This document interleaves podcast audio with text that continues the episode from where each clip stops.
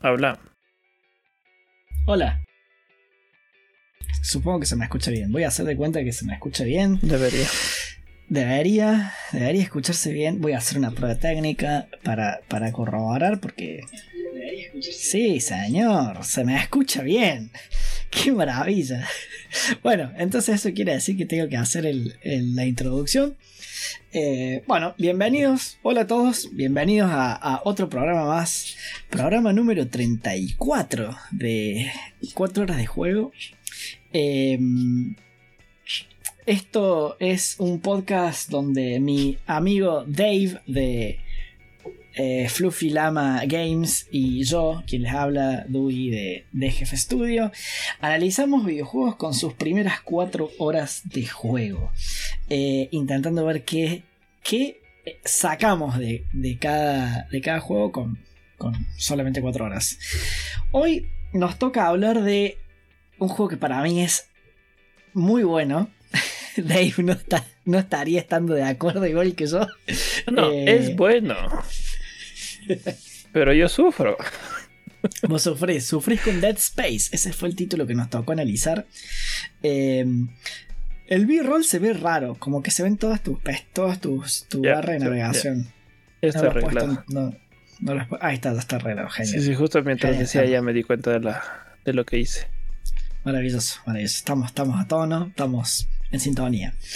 Bueno, chicos, antes de, que nos larguemos a hablar hablar de Dead Space, acuérdense que eh, se pueden sumar al Discord de 4 eh, horas de juego que pronto va a llamar va a pasar a llamarse la Chrono Community o Chrono Comunidad. Vamos a ir shifteando un poco la utilidad de la comunidad hacia o sea la utilidad del Discord hacia una comunidad más que a solamente un canal donde podamos hablar cositas. Ahí les dejo el link en para los que están en vivo, se los dejo en, el chat. Para los que lo escuchen en diferido, en la descripción de, los videos, en la descripción de nuestro canal en Spotify, en, su plataforma podcast favorito, van a encontrar también la, la, invitación al, podcast.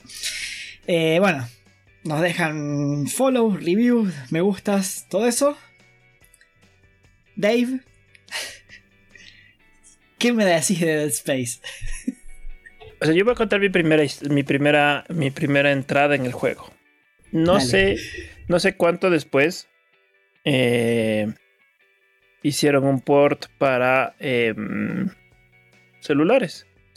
Y en esa época yo tenía un celular bastante, bastante poderoso. Entonces dije, ah, es un juego, un juego que parece que le va a sacar la madre a mi teléfono y yo, y yo contento de jugar. No sabía que era un juego a ver, no es de, no, es de terror, como estábamos, hablando ahorita eh, antes de empezar. O sea, sí tiene mucha acción, pero sí juega bastante con, con esa tensión.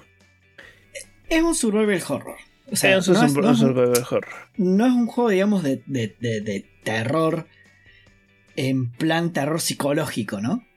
Eh, claro, no es un Silent Hill. no es un Silent Hill pero sí tiene sus cosas de terror. Entonces yo una noche estaba jugando y normalmente vos cuando juegas en el teléfono acostado, juegas así, con el teléfono encima tuyo.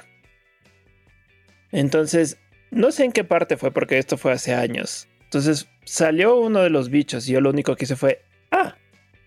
Entonces, obviamente me cayó el teléfono en la jeta y dije, no, no, con esto no puedo yo jugar de noche así. Nunca más. Nunca más. Y nunca volví a coger el juego. Había oído que es. A ver, eh, he oído que es una maravilla. Eh, y de hecho, eh, revisando ciertas cosas y me puse a oír hoy en la tarde unas entrevistas. No sé a qué rato de mi vida, no sé en dónde, no sé si alguien me contó, pero creo que yo vi un video a propósito donde te contaban la historia de Dead Space. Entonces cuando yo estaba viendo y estaban hablando de la entrevista fue como que, espérate, espérate, espérate, yo he oído esto.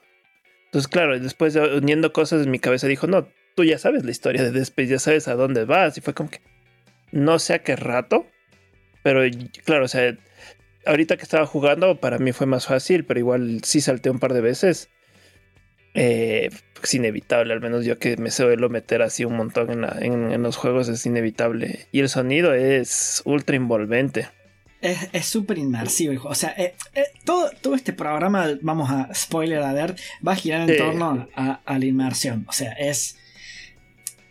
Yo creo que le, pasa el trapo. A, eso es una, no sé si es una expresión que se, que, se usa en otros lados, pero es como. les hace morder el polvo, les hace comer el polvo, por así decir, a otros juegos que buscan eh, experiencia inmersiva. Está todo muy bien diseñado en torno a la inmersión. Em, antes de que pasemos al, a nuestro primer segmento, que es el de pros and cons, acuérdense de los que estén en vivo que pueden usar las Chrono Coins para canjear por, puntos del canal. Em, nada, para divertirse un rato mientras hacemos el programa.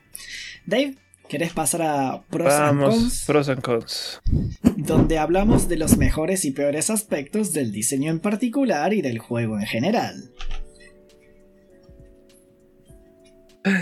Ah, ¿Cuál es, cuál es, cuál es? A ver, o sea, sabemos por los streamings que tú estabas haciendo, sabemos que sí disfrutaste más el juego. ¿Cuál sería un con que vos dices del, juego como tal? Un con. Bueno, eh, un con. Yo lo sentí. A lo mejor. Estamos hablando de un juego del 2009, eh, creo que era 2011. Era por, ahí. Eh, salió un año después del Bioshock, así que creo que debe ser 2008, 2011. Bueno, por ahí. Eh, estamos hablando de un juego que ya tiene más de 10 años.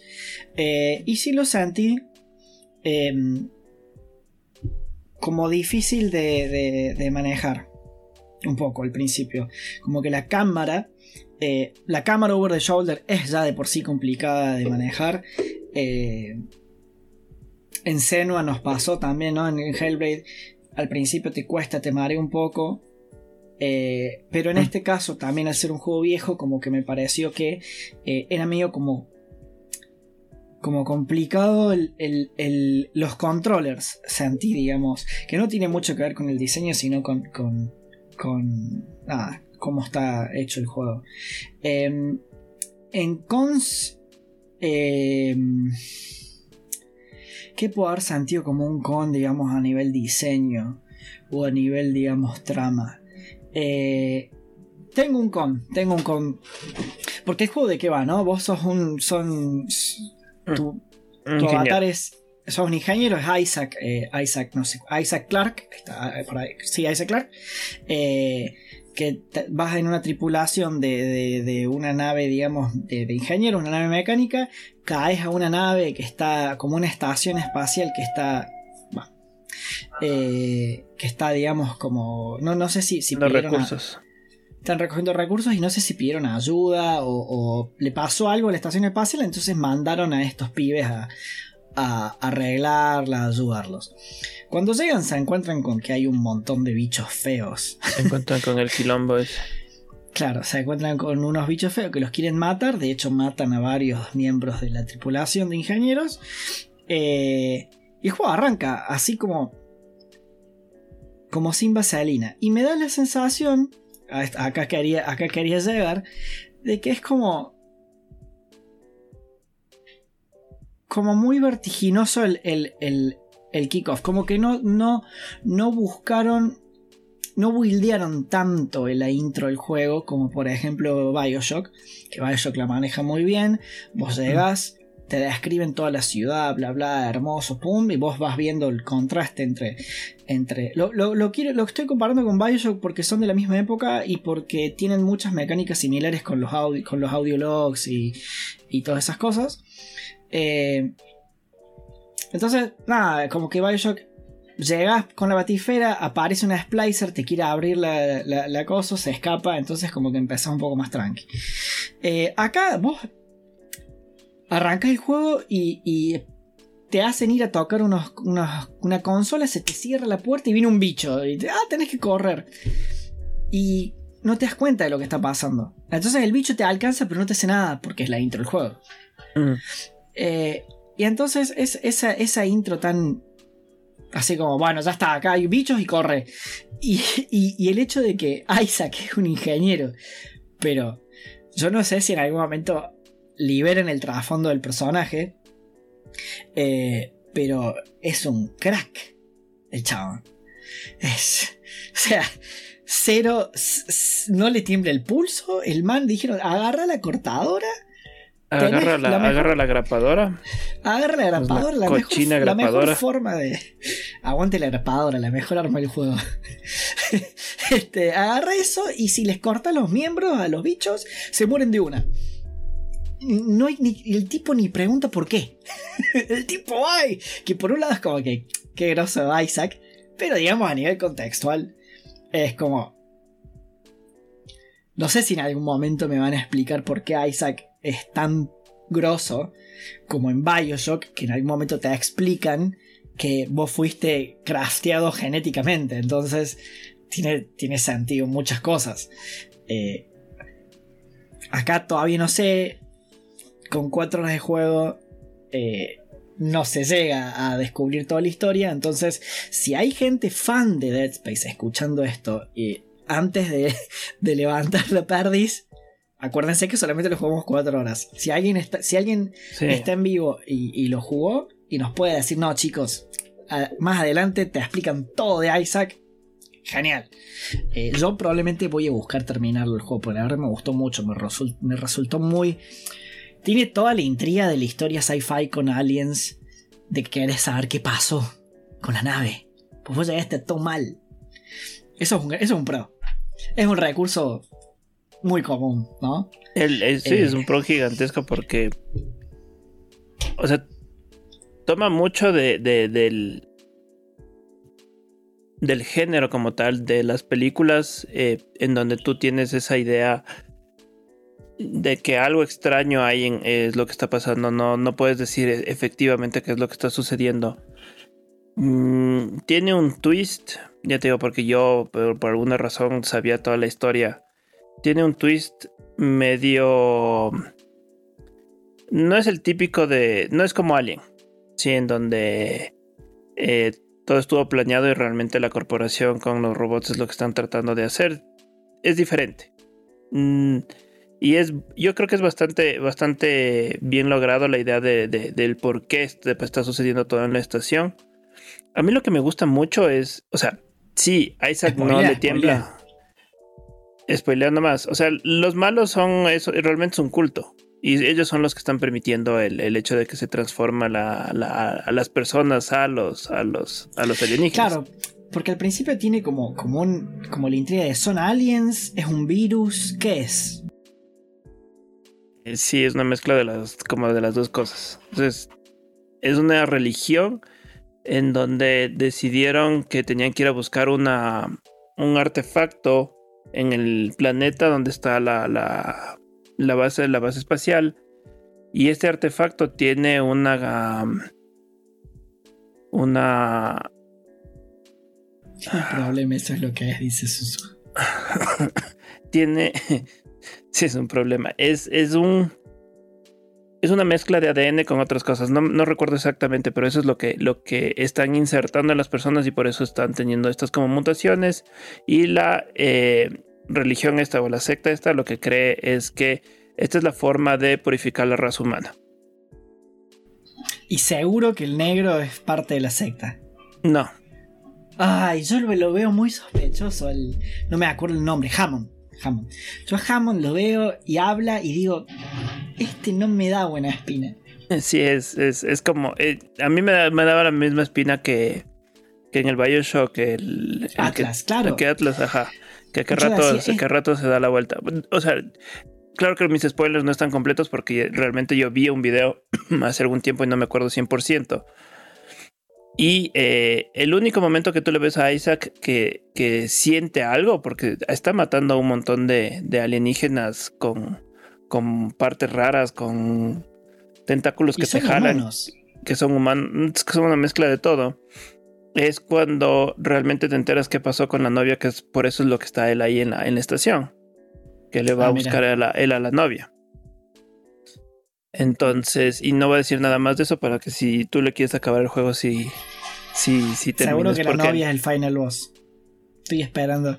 Yo esperaba, en un momento Kendra desaparece y dije, listo, Kendra es el final boss que te, tengo que mm. matar. no, el, final, el final boss va más a un sentido de Aliens, o sea, de Alien 2. Ah, mira. Es un bicho gigantesco. Ok. Eh, pero lo que decía con el Pro, la idea de la estación, o sea, juega mucho igual que Alien, de una estación en donde todo está cerrado, donde no tienes mucho espacio donde correr de, eh, en una tercera dimensión, sino que normalmente va rectito entre pasillos y diferentes cosas. Ese, ese, ese build-up que tiene en generar la atención de un espacio a otro, juntado con la música, es un pro gigantesco que tiene el juego. O sea, realmente el hecho de generar tensión. Y, es lo que digo, no es un juego de terror en donde te aparece el cuco y te toca salir corriendo, sino que tienes mucha acción en donde estás eh, disparando grapas, tratando de cortar brazos y pies a, los, a los enemigos. Eh, y ahorita en el B-roll hay una cosa que es, es, es, ultra importante en el juego, es la presentación de los enemigos, como lo, como lo hacen. Siempre todos los enemigos con los que te enfrentas les ves antes de alguna forma. Sí. Y ese build-up que tú tienes de que, ok, esa es la presentación ahorita de, los, de los enemigos bebés, le ves de lejos, le ves que le mata de lejos y, y entras al cuarto, esa, esa transición que tú tienes entre ver lo que está pasando y, pelear. No hay ninguna, ningún tipo de, cinemática, no hay ningún corte, no hay ninguna pantalla de loading. Y eso le genera mucha más tensión al juego. Claro. Punto, paréntesis. No sé si lo voy a retocar en el, en retomar en el momento ñoño o no, pero la verdad, los bebés poseídos me parecieron, que lo dije en, en la transmisión, me pareció una de las mejores cosas del juego. Porque siempre que vos metas bebés, la cosa se pone el triple de creepy. Y acá te llegas a un lugar en el que están los bebés están como siendo eh, eh, gestados por unas máquinas. Y vos decís, claro, el virus se metió, o el virus, lo que sea, se metió de alguna forma, se filtró y está poseyendo bebés no natos. Y es muy creepy. O sea, se, es como que creo que toca muchas fibras sensibles eso. Que vos tengas bebés que tenés que matar, eh, porque si no te comen. Eh, pero me pareció, me pareció fantástico, o sea, todo, todo lo, lo, como que me terminó de convencer el juego ahí. Onda, bueno, sí, hay, un, hay aliens, unos bichos feos que hay que ir matando, está bueno, buenísimo, como un pro, excelente la mecánica de que le para matarlos a los bichos le tenés que cortar los miembros. Eh, ah, ahí te puedo decir yo que en la entrevista que oí que le decían a Glenn Stoyfield, que es el, el, el, lead game, game designer, o sea, del estudio que fue la persona que me pareció súper interesante. Yo no sabía que ellos eran de Sledgehammer, Games, que son los que, que, son los que hacen los Call of Duties, uno de los tres estudios que hacen los Call of Duties. Ellos, ellos se abren, sea, salen del estudio para abrirse Visceral Games, donde EA les, les hace la, pues, de publisher. Y la idea realmente del juego era hacer el System Shock 3. Ah, mira.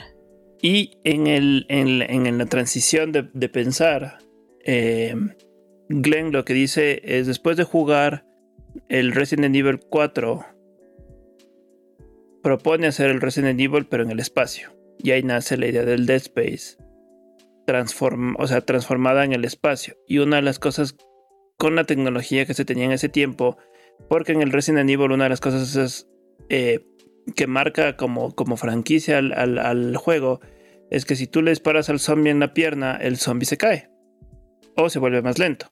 Entonces lo que se propuso es que el diseño de todos los monstruos tenga algún tipo de corte de, partes, sean brazos, sean piernas, sea, sea, eso, y que no necesariamente tenga que ser un headshot.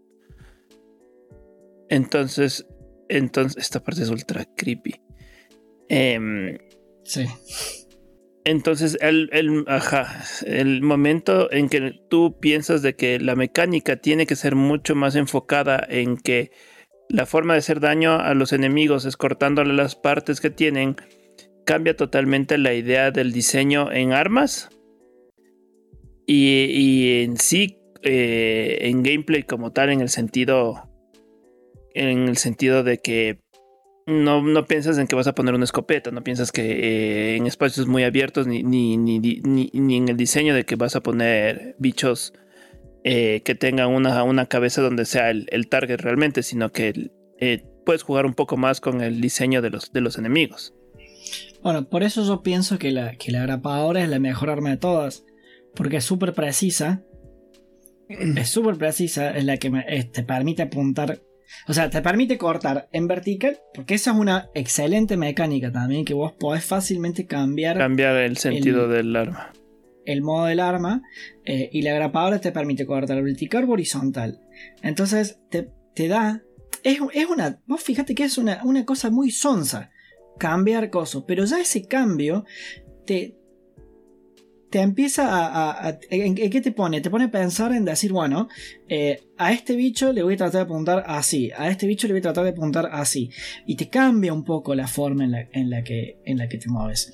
Sí, em, sí voy a decir como con, hay que, que me acordé una cosa, eh, es que el juego tiene como muy poca interacción con el ambiente en, en cosas que al ser una experiencia tan inmersiva, ¿no? Bueno, y ahora ya vamos a hablar del HUD como super gran pro del juego.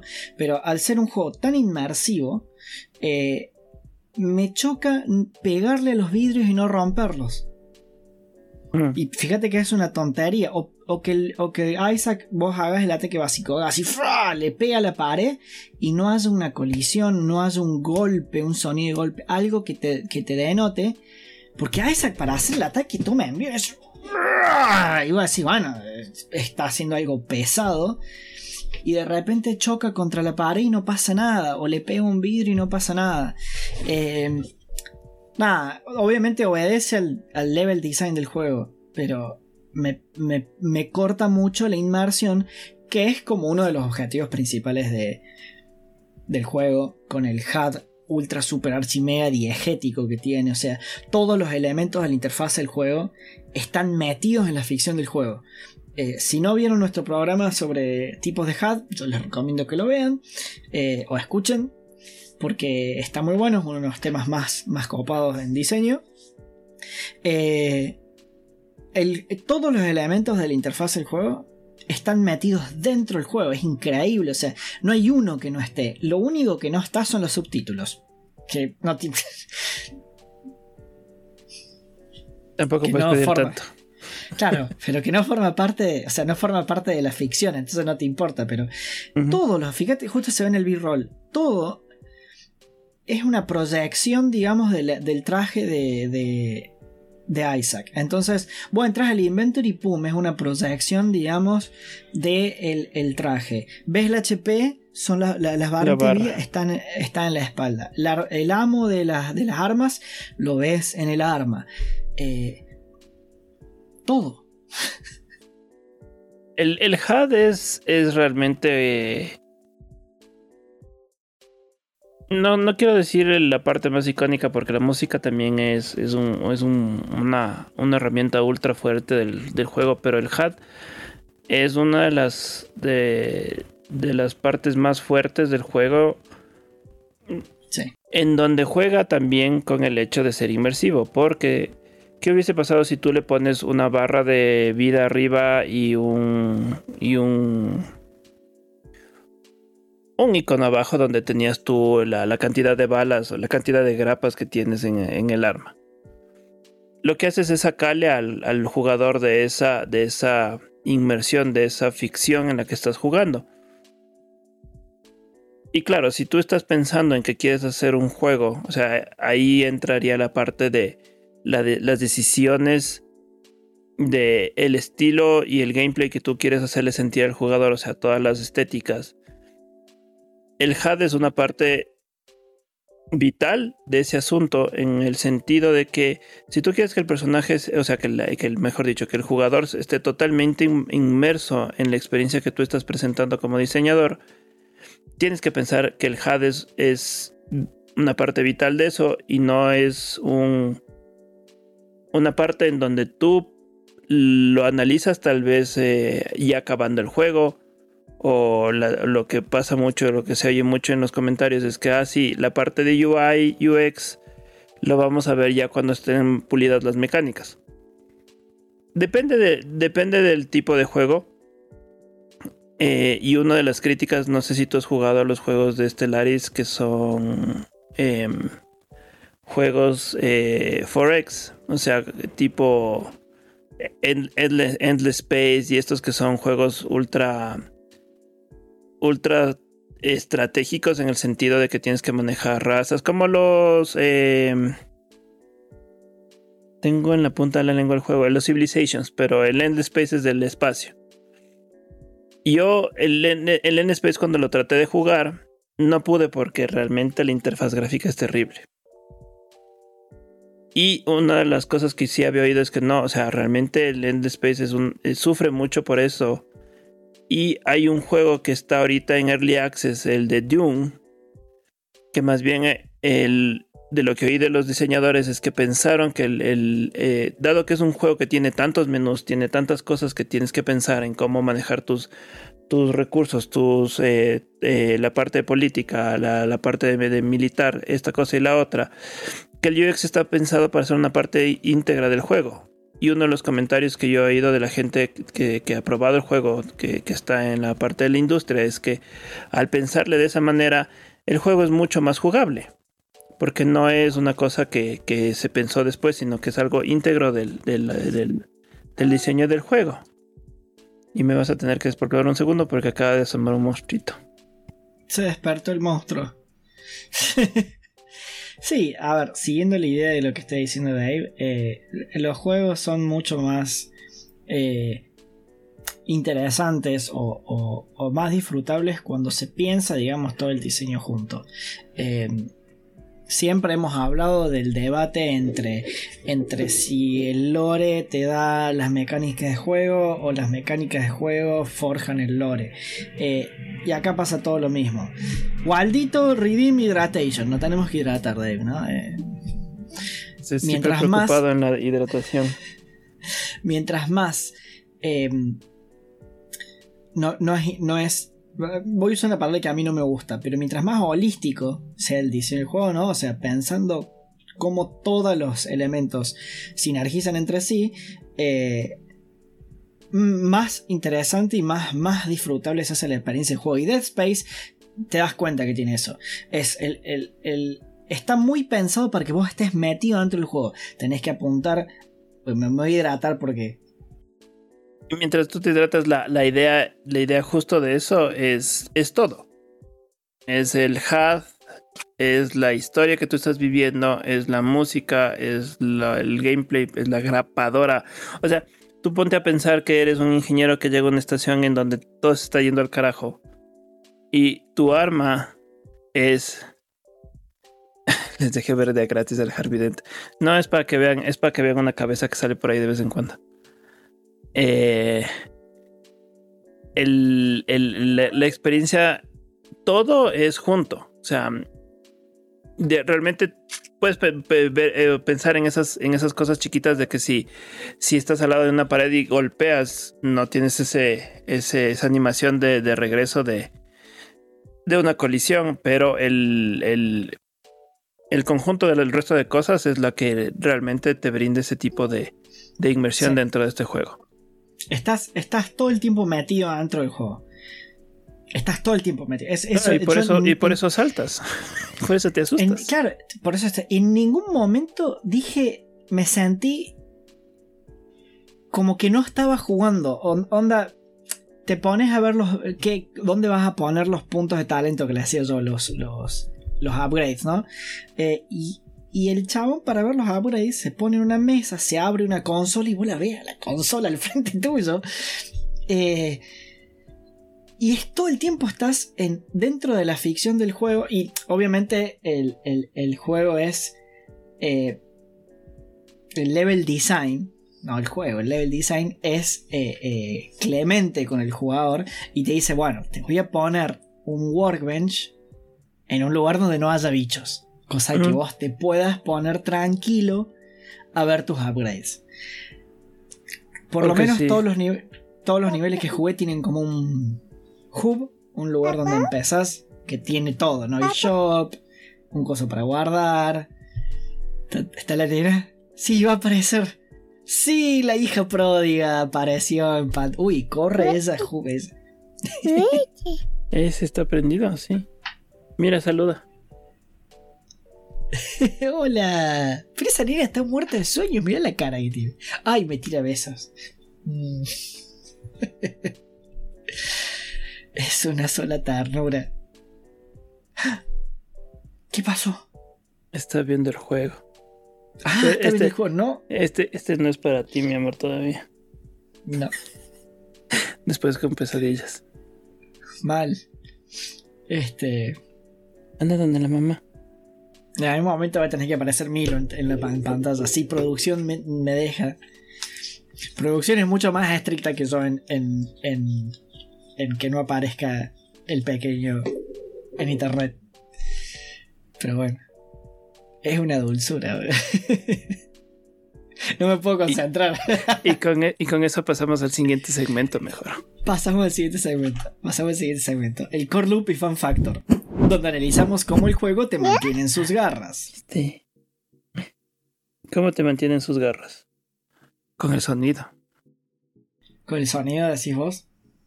¿Vos decís que el fan factor pasa por el sonido? Sí. Hay una cosa que yo no le había pensado y, y, yendo la entrevista que le hacen a Glenn es que si tú te fijas el sonido que hay en el juego, el, eh, mientras tú caminas, es súper bajo. Pero el momento que te enfrentas contra enemigos, el sonido se dispara. Ay, no. Mamá. Ay, mamá. Totalmente de acuerdo, María Emilia.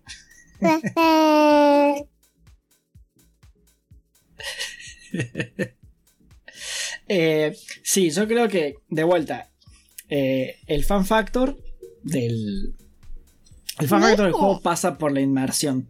Y la inmersión no solamente la logra el HUD, sino que también la logra, como vos decís, el audio.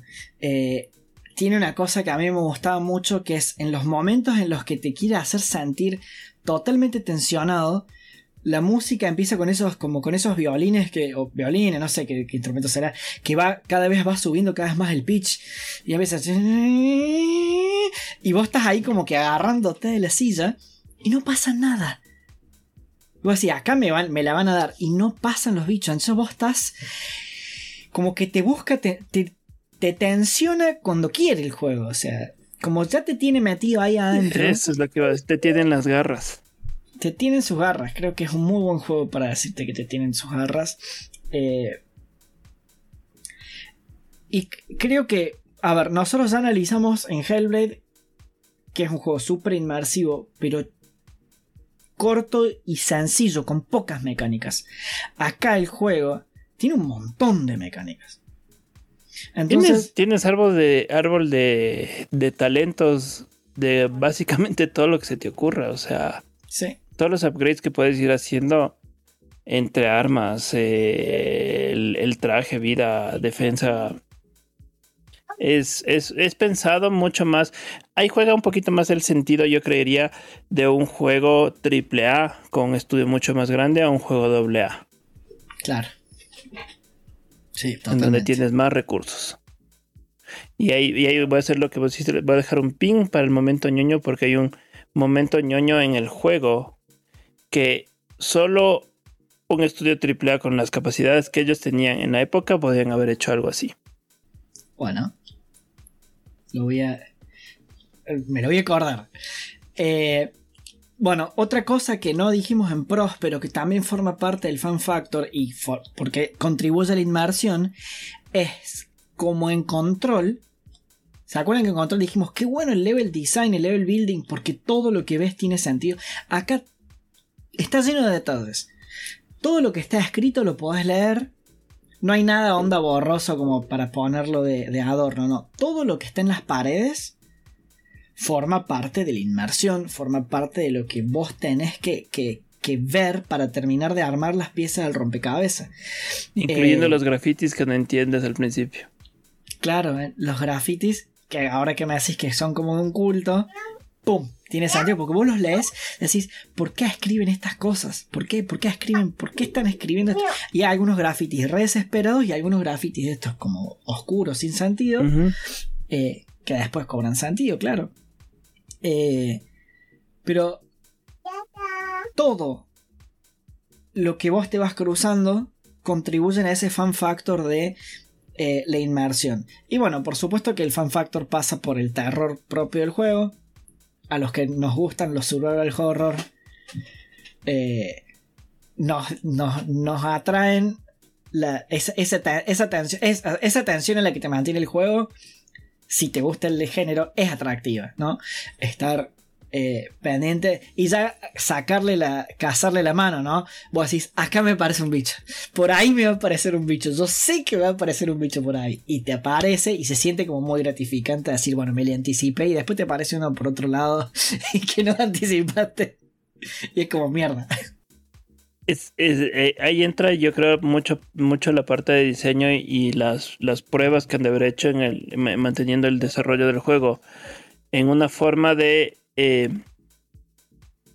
mantener en un nivel de, estrés al jugador en donde a pesar de que ya te la esperas, porque para haber jugado Dead Space, en, si, hubiese, si hubiésemos jugado cuando ya salió, tienes un montón de Resident Evil, tienes un montón de Silent Hills, tienes un montón de juegos súper icónicos de, de, este estilo, que la gente ya sabe más o menos qué esperar.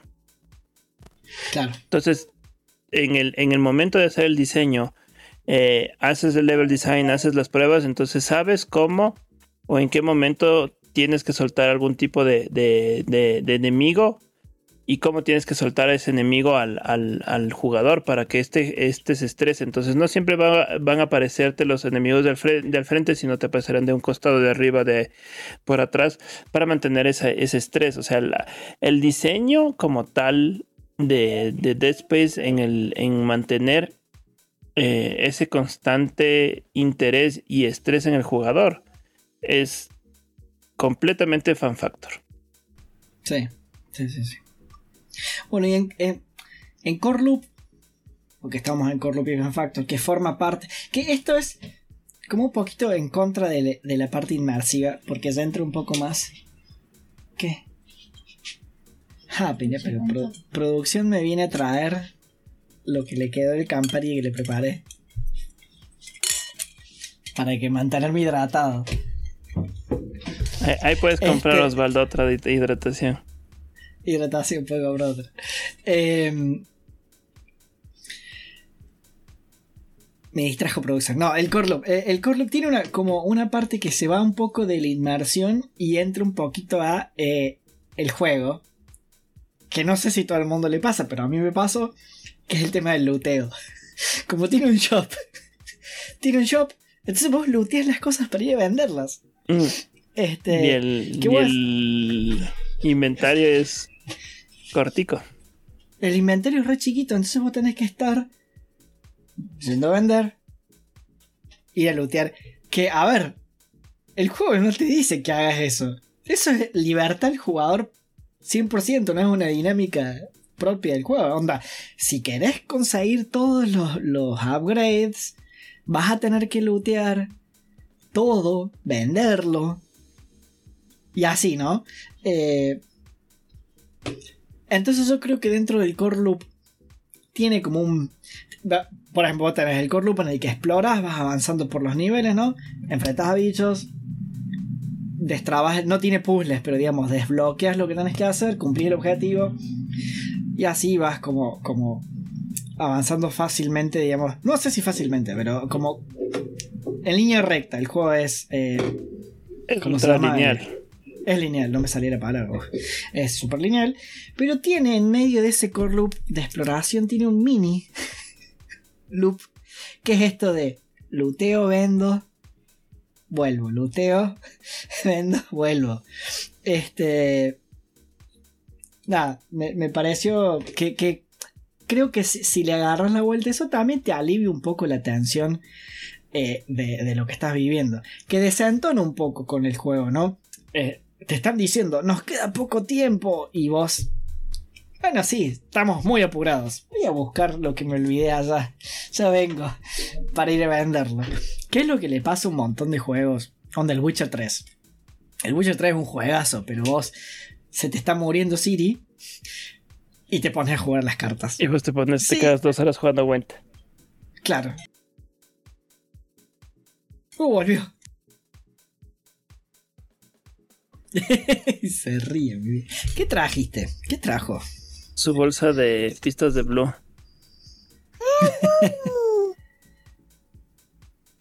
Claro. Pasamos, ya que vino el, el invitado especial, pasamos a. ¿Qué- Nos qué- sirve para, para para cortar las seguir. transiciones. Transición. Claro. Momento ñoño. Momento ñoño. Puedo quitar el pin. ¿Quieres quitar el pin, Marimelia? Para, momento ñoño, donde damos rienda suelta a nuestra ñoñez con datos ñoños y soñando ñoñamente despiertos. Lo quiero ver al bot de transcripción. Sí, ajá. Entonces, lo quiero ver. Espera, no puedes quitarme el mic. Ya. Hoy, un- como dice Yeah. Waldito, hoy un programa lleno de distracciones. La verdad, creo que re divertida está la cosa. Entonces, No, además, tenemos un montón de gente. es, es el cambio especial. Mi amor, ¿qué hemos dicho del mic? Bueno, A hasta que, hasta que. ¿Querés, Sí, ya. ¿Querés que vaya ñoñando un poquito yo o querés arrancar con tu pin? No, ahí, ahí ahorita se queda ahí. Abre. Eh, momento ñoño. Tú jugaste. Tú, tú llegaste hasta la parte del tentáculo que entras a un cuarto y te jala, ¿no es cierto? Sí. Yo no lo había pensado, realmente, y eso fue la, la entrevista que te digo hoy. Tú puedes entrar en el cuarto por la parte más de la derecha o más de la izquierda. Tú puedes entrar en un cuarto con la grapadora, con el flamethrower o con cualquiera de las armas que tienes activadas. Estás viendo a dónde voy. ¿Cómo el tentáculo sabe de qué lado estás para jalarte? ¿Cómo sabe el juego qué animación hacer? Cuando te jala, te pone contra el piso y te empieza a ja- O sea, te, te coge, te, te sube, te golpea contra el piso y te empieza a jalar. Y claro, el, eh, Glenn, el, el game director, dice: "Nosot- Yo pensé que era una buena idea y que iba a ser algo súper sencillo. Y resulta que fue una Una cosa pesadilla. claro, una cosa que no fue nada, nada, nada sencillo solucionar, en donde invirtieron un montón de tiempo para crear esto, porque no es una sola vez lo que pasa esto, sino son algunas. Y ya que estamos hablando un poco de spoilers, ese tentáculo es el, es el build-up para el boss final. Claro. Entonces, es importante para, la, para, para el build-up del juego, es importante para enseñarte la mecánica de, de una parte de cómo funciona el boss final. Entonces. ¿cómo, cómo, cómo interactúan todas las partes? Porque es eh, la parte técnica eh, de animación, de si tú estás con la pierna derecha más adelante o si tú estás con la pierna izquierda más adelante, de, de qué pierna te va a jalar. Animación, o sea, la inteligencia artificial de cómo va a coger la- el pie. Animación de eso. Animación y sonido de que te levanta y te golpea. Y les tocó hacer todas las animaciones de todas las armas para, para, para esos casos. Porque no había forma de no hacer una animación por arma para jalada de tentáculo en el momento que ya caes y puedes disparar. O sea, empiezas a hacer. Pensemos que esto fue hace más de Dos 10 mil- años. 2008. 2008, ahí está, mira. Fue hace muchísimo, o sea, Esas son cosas que un estudio AAA te puede hacer. claro. Porque estás hablando de que estuviste programando o estuviste diseñando, estuviste haciendo eh, las animaciones para un caso específico que se va a replicar cuatro o cinco veces y te comiste dos meses de trabajo de un equipo, de, o sea, de una ala de un equipo en que era programadores, artistas técnicos, animadores, sonidistas. Todo junto. Un, equipo, un, equipo, un equipo pequeño, Ninja Theory con doble A no, no se puede sentar a hacer. Por más, por más desarrollada la, que la tecnología está, a diferencia del 2008 al 2014, que, que, que habrá sido 2015. ¿No fue 2017?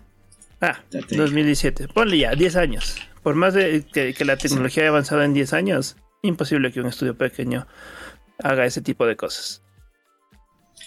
Claro, no, no, no. Además se te van dos meses, se te van dos meses de budget. O sea, convengamos que los, los AAA no manejan los budgets de la misma forma que maneja un estudio chico. El estudio chico se te acaba la plata y se te acaba la plata. O sea, te, entonces no te podés dar esos lujos, claro.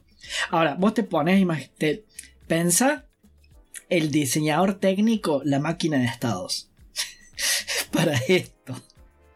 La máquina de estados detrás de, de, Porque si la pierna derecha, porque si la pierna izquierda, porque si. No, no, me imagino que realmente debe, o sea, debe haber sido muy monstruoso. Le recreo si, si dicen que. Y más, y más de vuelta hace más de 10 años, o sea, eh, donde no sé si, si, si era había tanta, no hay tanta, no había tantas herramientas como ahora. Ahora vos te bajás eh, la Unreal Engine y nada, puedes hacer un montón de cosas que, que te hace sentir súper programador y en realidad estás conectando nodos en blueprints. O sea, este, qué loco, qué loco, qué cosa Qué lindo, qué lindo, qué lindo ñoñada que trajiste hoy. Viniste preparado hoy. Hoy viniste preparado. Hoy sí pude verme un par de entrevistas. Eh. Eh, es que la idea de Dead Space, como te digo, yo ya le jugué un poco la, primera vez y ahora le jugué casi las cuatro horas. Em, a pesar de que es un juego que no es mi estilo, porque yo realmente sí me asusto. eh, es un juego realmente súper icónico, yo creo, para la, para la industria. Porque no, o sea, a ver, mm, y no, no, es porque lo, estamos jugando 2008, dije, de 14 años después, sino porque cuando salió el juego ganó un montón de premios para todo lo que estamos hablando. Entonces, o ha sido reconocido en la industria. De hecho, o sea, la gente pedía que se sigan sacando Dead Space porque fue tan icónico que cuando EA, siendo EA, se cerró Visceral, eh, no sé qué estuvieron haciendo todos estos años de los creadores, pero el mismo creador Glenn está sacando el nuevo juego que es el Spiritual Successor de, de Dead Space, que creo que sale este año. O sale el otro, no estoy seguro. que igual, es, una cosa que ni siquiera hemos topado, es las, las formas de muerte de Isaac. Que también es otra cosa súper, súper loca. Yo me morí una sola vez, que me agarró el, el, el coso del generador de gravedad me arrastró y me, reventó en mil pedazos. Claro, que también hay una animación por cada tipo de muerte. Hay un montón de animaciones por bicho y por tipo de muerte. Tú todavía no veías los, los, los bichos que son solo una cabecita. No. Hay una animación de muerte con Isaac de que el bicho se acerca, le coge de los dos brazos, le corta la cabeza, se saca la cabeza y le pone la cabeza a Isaac. Y Isaac, se, o sea, el cuerpo de Isaac se da la vuelta con una cabeza chiquita pegada ahí con tentáculos. Tremendo. O sea, te dan ganas de. Super creepy, ¿no? Pero te dan ganas de ver, de, de, de, de, ver. Te dan ganas de... morirte. Claro, te dan ganas de que el personaje se muera para ver qué onda. Eh, qué loco, me hace acordar a, a Limbo, ¿no? En el Limbo vos ah. muchas veces dejas que el pibit, que es un poco más creepy porque es un niño, pero muchas veces dejas que. A ver qué pasa si me tiro ahí para ver cómo se muere.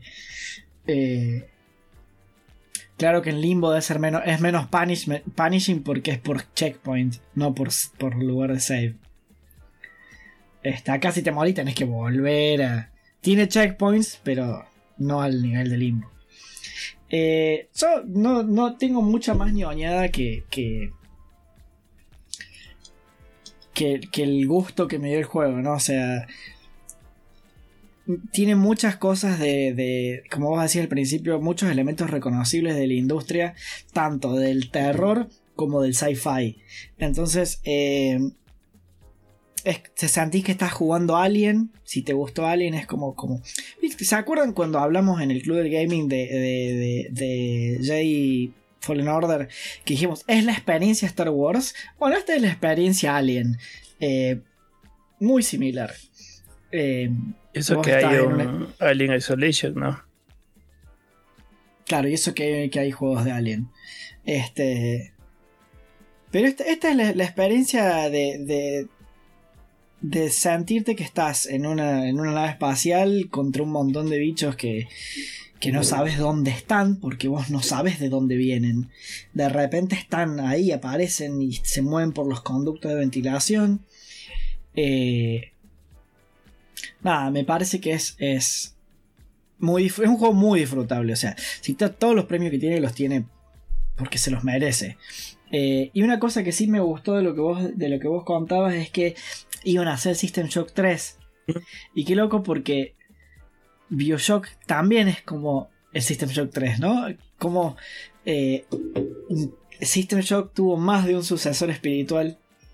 Eh, que oficialmente es Bioshock porque bueno, lo hace el mismo creador, tiene casi el mismo nombre, pero este también, ¿no? Eh, es, yo, yo, yo propongo que juguemos el remake que están haciendo, porque el 1 no me haces jugar. ¿De System Shock? pues, sí. Muy bien. Shock. No puedo jugar. Yo intenté, me mareé. Es terrible la cámara de ese juego. Ese sí es muy viejo. Este, por ejemplo, envejeció muy bien. O sea, tiene 14 es un, años. Es un tema que no hemos topado. Envejece ultra bien el, el, Dead Space. Es más, creo que hasta envejeció mejor que Bioshock. Y eso que yo Bioshock me gusta muchísimo. Pero este, creo que este es como más. También salió un año después. Pero Ah, no es mucha diferencia. Y están haciendo un, remaster ultra de ultra de 4K cosito. Mira. 3D Transware, ¿no? Entonces, si es que hay gente que le interese, sale el próximo año si no estoy mal. Y creo que vamos con la última parte nuestra de nuestros takeaways. Donde reflexionamos qué nos queremos llevar del juego para la posteridad. A ver, Dave. Siempre arranco yo acá. Hoy yo empiezo el día de hoy yo. ¿Qué me quiero llevar de Dead Space? ¿Qué te quieres llevar de Dead Space? Hmm. O sea, hemos hablado de algunas cosas em, en donde la importancia de la inversión creo que me voy a llevar yo. Que es... Sí, es, es, es una de las... O sea, como como lo que venía diciendo, son varias partes que se unen para generar ese tipo de inmersión. Entonces aquí voy a traer yo el juego, el juego anterior de Dark Souls, que conversamos un poco ahí en el club del gaming, en donde el Dark Souls te presenta una fantasía totalmente oscura, en donde tú eres un básicamente un no muerto en un mundo que ya está definido por muchas cosas en donde no tienes mucha importancia como tal, ¿no? Ah, o sea, eso es lo que tú crees. Y esa experiencia que te brinda Dark Souls de inmersión en ese mundo es una de las cosas que el Dark Souls se caracteriza por, en donde yo uno esto con Dead Space, es que lo único que creo que puedes decir que sí es como que chuta, es, difícil de creer es que Isaac tenga las bolas de acero que tiene para no asustarse con las cosas que está viendo. Porque de ahí el, el, conjunto de, cosas que tienes entre los pasillos medios estrechos de, la nave, la música que, te, que se va intensificando mientras vas haciendo, los sonidos, los sonidos que tú, tú vas oyendo, porque realmente oyes cada cada clack en el metal de las, de las uñas, de los, de los, de lo que sea, de, los enemigos, tú oyes cómo, cómo se acercan. La luz, cómo juega en, los pasillos, dejándote ver solo sombras de lo que está pasando al, eh, al momento de girar en una esquina. Es un conjunto de cosas que tú, al unir todo, te presentan un juego que realmente es muy bien logrado. Sí, tiene sus jumpscares, tiene sus cosas, eh, enemigos super creepy como los, como los bebés. Em, tiene, tiene su, sí tiene su, su, su, parte de miedo, porque sí, sí es, es, la forma de ser el del juego, pero yo sí les recomiendo que si no les gustan los juegos de miedo, hagan, eh, hagan el esfuerzo. Y obviamente, si les gustan los juegos de miedo y no han jugado Dead Space, algo están haciendo mal. Claro, tal cual. Mira, yo, eh, claro, bueno, siempre hablamos del sonido de la radio de Silent Hill. Me encanta el, comentario de Satuplet66. Eh, porque Silent Hill, el 1, yo siempre que hablo de Silent Hill, hablo del 1. Silent Hill 1 para mí es eh, eh, uno de los mejores de horror que hay. porque es es, muy psicológico el terror. Eh, la trama es súper atrapante porque no tenés idea de lo que está pasando y, tenés que sobrevivir, pues no te queda otra. Eh, tenés el sonido de la radio que está constantemente rompiéndote la cabeza. Y tenés enemigos súper icónicos, súper reconocibles. O sea, en Dead Space, los bichos, medio como que te pasan un poco de Son bichos, el, bebé, el bebé es como que es lo que más te impacta, ¿no? Pero vos en, en, Silent Hill, las enfermeras. ¿También tienes bebés? ¿También hay bebés? No me acuerdo. ¿Es en el 1 o en el 2 que hay bebés monito? Y de hecho, de, la, historia que te contaba que le, le, fue rajaron, le fueron rajando la nariz al, al Susu fue en la casa de, de. Ok, mira, ahí va. este. El, uno tiene los nenes en el colegio, que tienen como, como garras. Este. Que te quieren, que te agarran. Este, pero el 1 el uno, el, el uno es maravilloso. O sea, el level design, el colegio, el hospital, el shopping. Eh, es realmente, yo creo que sí, si vas a jugar. Onda, si quieres hacer escuela de survival horror, tenés que jugar Silent Hill 1. Y yo quería hacer onda también un, una... Mi, mi, mi, takeaway quería que fuera por, por el lado también del, del, del HUD, del diseño, no tanto de la inmersión, sino del, del de, específicamente del diseño del HUD. Eh, pero antes como que me gustaría hacer como un cierre onda esto de, si querés hacer escuela. Dead Space es un muy buen juego para entrar a los survival horror. Porque es como vos decís, tiene mucha acción, vos tenés mucho más control de lo que está pasando. Mm. Podés dispararte, podés defender, o sea, es un juego pensado para que vos te defiendas. Contrario al Silent Hill 1, que, que, tenés las balas contadas, el personaje no sabe apuntar, este, está muy bien reflejado eso. Hay veces que dispara y dispara para cualquier lado. Eh, contrario al, Silent Hill 1, acá tenés mucho más control. Entonces es una muy buena intro a eh, tres cosas que, me, que que me parecen muy rescatables eh, como diseñador, como guionista, como creador de contenido. Te introduce muy bien al, a, sur, a los juegos de horror, a los juegos de terror. Te introduce muy bien a los juegos de, de HUD diegético. Y te introduce muy bien al sci-fi. O sea, tiene esos tres ejes. Es muy buen juego para también hacer escuela. Onda, si tenés que hacer una lista de juegos que son más play, como vos decís, si no te gustan los survival horror, por lo menos dale una chance a Dead Space, porque te va a enseñar un montón de cosas. Este, como game designer, hablando desde, el punto de vista, digamos, de takeaway de, de como game designer.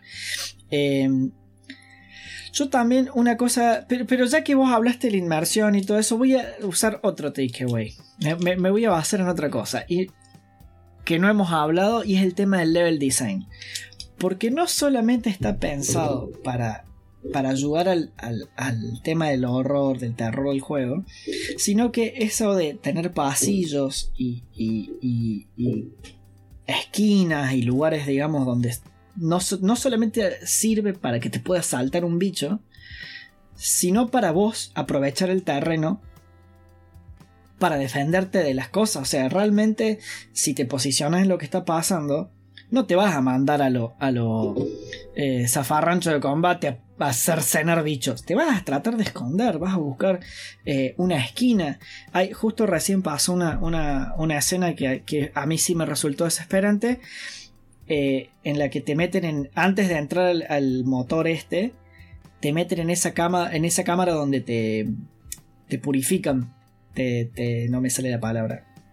Para la. No es la gravedad cero, es para las cámaras de presión. Claro, para entrar justo antes al, al, al, motor de gravedad, te tienen como que limpiar. Eh, porque es una zona de, contaminación esta. Te tienen que decontaminar. Eh, y vos entras a una cámara que es un rectángulo con ventanas y vos decís, acá se me viene la noche. Te empiezan a purificar, cambia la luz, empieza a cambiar la luz, psicología y color. Eh, se pone, empiezan a hacer luces rojas, peligro, peligro, peligro, y aparecen los bichos. Y vos los ves afuera y vos decís, me van a entrar por algún lado. Y empezás a buscar dónde están los, conductos de ventilación. Entonces, y hay justo una esquina en la que si vos te parás, no, tenés un conducto de ventilación allá, allá y otro por allá, una cosa así. Entonces vos, el juego te, te da esos, el level design te da esos recovecos para, para posicionarte. Entonces, mi takeaway va por el lado de eh, eh, si tenés un juego que por más que sea en los juegos lineales pasa mucho, ¿no? El tema de un level design pensando en esquinas, en, en, cajas para esconderte. Y en este juego está muy bien hecho. Eh, así que mi takeaway, yo de, de, Dead Space me quiero llevar el, no solamente el diseño del HUD, sino también el diseño de los levels. Ahí está el tentáculo. Justo, justo vamos a cerrar con esa parte. Qué bueno. Qué bueno, o sea, qué, lo, qué hermoso que el tentáculo te introduzca tan al principio del juego una de las mecánicas del final boss. O sea, eso que vos decís, que no solamente a nivel narrativo, a nivel diseño es una, una joya. Que siempre te, te muestran primero el bicho y después te enfrentas. Aparece el bicho, te muestran lo que hace y después te enfrentas.